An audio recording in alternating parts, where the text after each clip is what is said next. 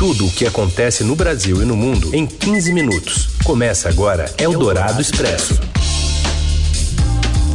Olá, seja bem-vinda, bem-vindo. Tá começando por aqui uma edição nova em Folha do Eldorado Expresso. Você já sabe, a partir de agora, fica muito bem informado com as notícias que importam no meio do seu dia. Eu sou a Carolina Ercolim, comigo Heisen Abac. Tudo bem, Heisen? Tudo bem, Carol. Boa tarde para você e para quem nos ouve no FM 107,3, no nosso aplicativo no radioadorado.com.br. Alô para você que está aí também no podcast em qualquer horário.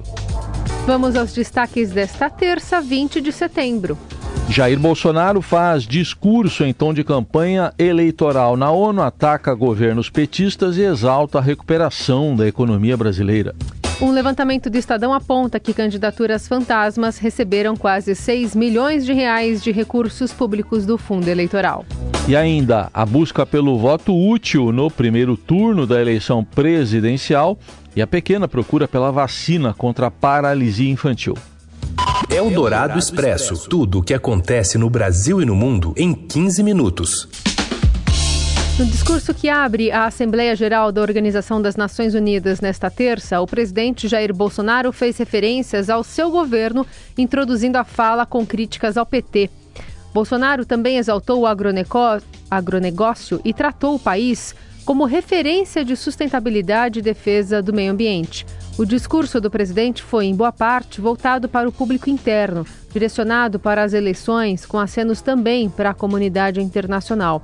Sem citar nominalmente o ex-presidente Lula, que lidera as pesquisas de intenção de voto, o presidente falou das condenações do petista na Operação Lava Jato. No meu governo, extirpamos a corrupção sistêmica que existia no país. Somente entre o período de 2003 e 2015, onde a esquerda presidiu o Brasil, o endividamento da Petrobras por má gestão, loteamento político e em desvios chegou à casa dos 170 bilhões de dólares.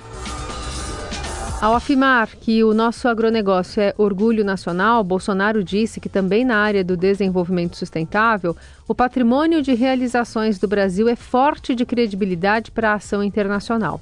Segundo Bolsonaro, dois terços de todo o território brasileiro permanecem com vegetação nativa, que se encontra exatamente como estava quando o Brasil foi descoberto em 1500. No discurso lido, Bolsonaro falou na guerra da Ucrânia, afirmando que seu governo apoiou os esforços para reduzir os impactos econômicos desta crise. Disse ele, mas não acreditamos que o melhor caminho seja a adoção de sanções unilaterais e seletivas contrárias ao direito inter internacional. O Estadão faz também a checagem de dados de todas as informações dadas pelo presidente nesses discursos internacionais. E ainda no contexto internacional, veículos da imprensa britânica apontaram o uso político da visita do presidente Jair Bolsonaro a Londres para o funeral da rainha Elizabeth II. O chefe do executivo fez um discurso em tom eleitoral para apoiadores do seu governo no primeiro dia da viagem ao Reino Unido, no último domingo. E foi a um posto de gasolina gravar um vídeo comparando o preço do combustível com o do Brasil, só não comparou o salário de um país e do outro. O conservador The Times deu o seguinte título a uma matéria: Bolsonaro rompe o luto para marcar pontos políticos. O texto diz que o presidente do Brasil usou sua viagem para o funeral da rainha para mostrar ao seu país quão caro é o combustível em Londres. O jornal diz ainda que os brasileiros reagiram de forma mista ao vídeo, com muitos argumentando que os salários do Reino Unido são significativamente mais altos. O The Guardian chamou o presidente de populista da América do Sul e classificou a viagem como uma oportunidade de ouro para impulsionar sua campanha à reeleição. Apoiadores do presidente o recepcionaram no Reino Unido vestindo camisas da seleção brasileira e aos gritos de mito e homem extraordinário, lá no meio do funeral da rainha. Também em frente à casa do embaixador, houve um protesto contra o governo, mas em menor número. A polícia teve de cercar o local após os dois grupos se desentenderem e trocarem xingamentos. Eldorado Expresso. Estadão identifica que candidatos fantasmas pelo Brasil recebem 5 milhões e 800 mil reais do fundo eleitoral. Vamos a Brasília. Daniel Vetterman, boa tarde. Oi, Heisen. Oi, Carol. O dinheiro do fundo eleitoral caiu na conta de candidaturas fantasmas neste ano. Um levantamento do Estadão identificou que partidos políticos usaram a verba pública para irrigar candidatos que, na prática, não estão fazendo campanha. No Amazonas, o PROS depositou 3 milhões de reais na conta da candidata Adriana Mendonça. Ela concorre a uma vaga de deputada federal. Na última eleição, em 2018, teve apenas 41 votos para uma vaga na Assembleia Legislativa, com as contas rejeitadas por ocultar gastos da Justiça. E neste ano, o partido depositou dinheiro na conta dela para bancar a candidatura de Henrique Oliveira, ex-marido, ao governo do Amazonas pelo Podemos. Outro caso do PROS é em Minas Gerais. O partido colocou 300 mil reais do fundo eleitoral na conta da candidata Gisele da Costura, estreante na política. Desde que a campanha começou, ela apenas fez uma publicação com um número de urna. Ao Estadão, a candidata disse que o partido a convidou porque tinha necessidade de ter candidatas mulheres de pele negra. Em Rondônia, o PP entregou 2 milhões de reais para a candidata Marlúcia Oliveira, que nunca concorreu a uma eleição. O dinheiro foi usado para contratar uma empresa de marketing eleitoral. A candidata, porém, não está fazendo campanha nas redes sociais. O dinheiro foi dividido para bancar outros candidatos do partido no estado. Essas legendas justificam que os candidatos não estão de fachada e que estão fazendo campanha para valer, apesar dos indícios. Eldorado Expresso.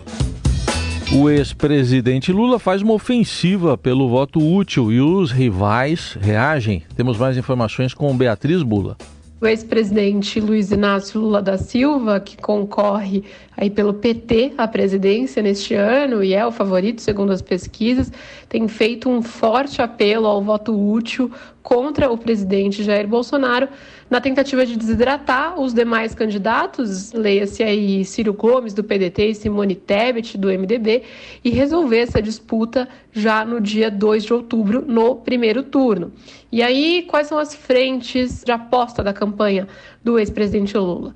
Atrair o eleitor indeciso, mostrando uma ampliação da frente ampla a favor do nome do Lula, né, de personalidades políticas que declaram apoio a Lula, mesmo já tendo se mostrado com um pensamento divergente do PT em momentos passados. A campanha aposta também em mobilizações de rua, especialmente na região sudeste, nesses dias finais, e ato com artistas, além de entrevistas do Lula para fora da bolha petista, né? Ou seja, para públicos que o Lula não costuma alcançar com seus comícios.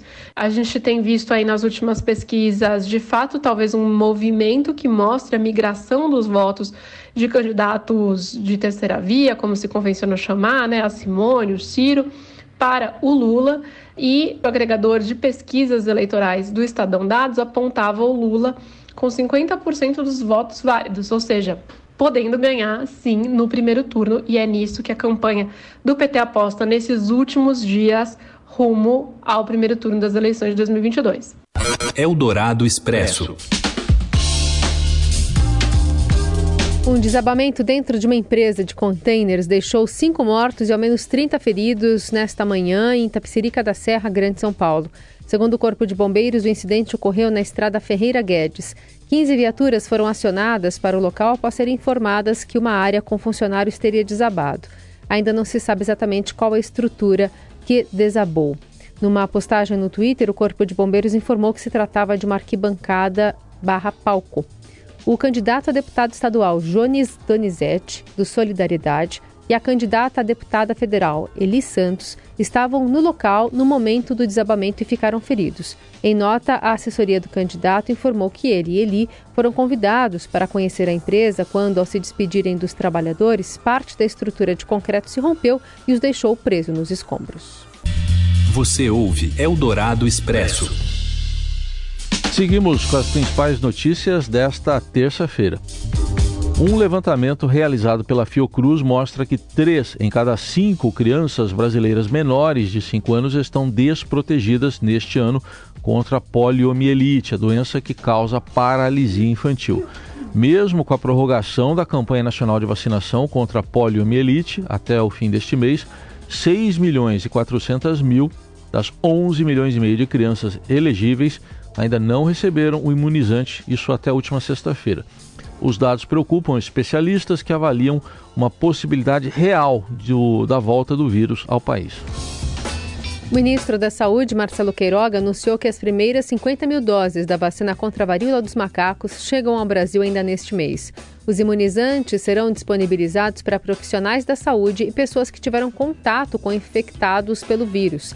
Até sábado, o país teve 6.869 casos confirmados da doença e mais de 5.700 suspeitas. A pasta também afirmou ontem que aguarda a recomendação da área técnica para iniciar a imunização de crianças de seis meses a quatro anos contra a Covid com a vacina da Pfizer aprovada pela Anvisa na sexta.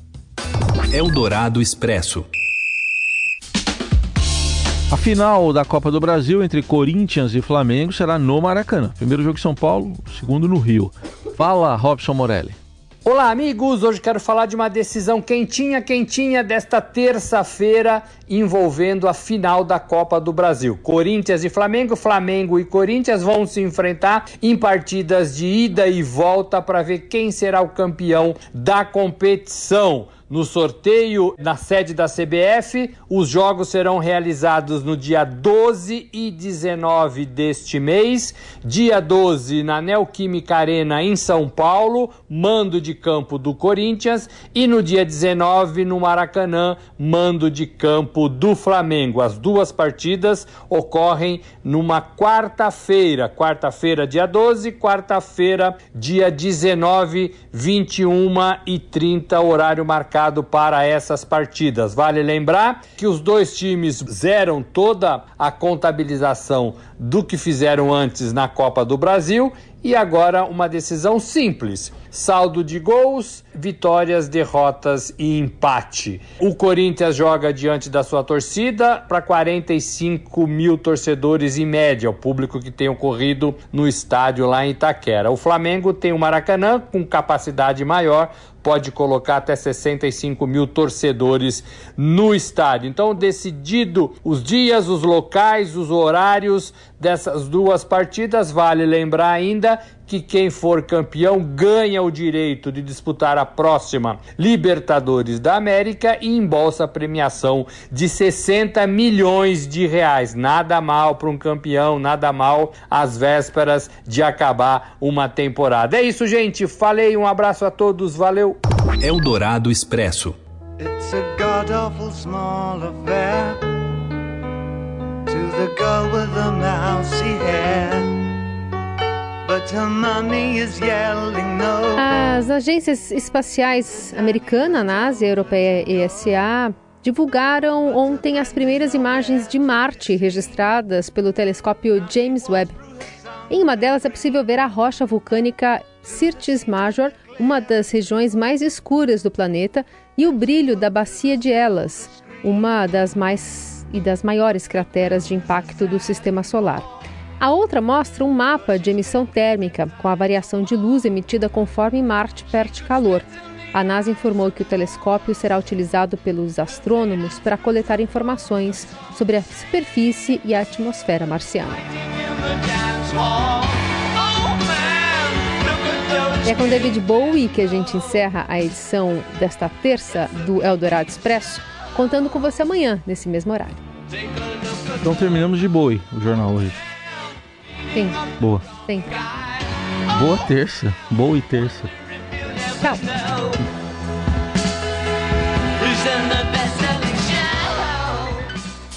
Você ouviu Eldorado Expresso tudo o que acontece no Brasil e no mundo em 15 minutos.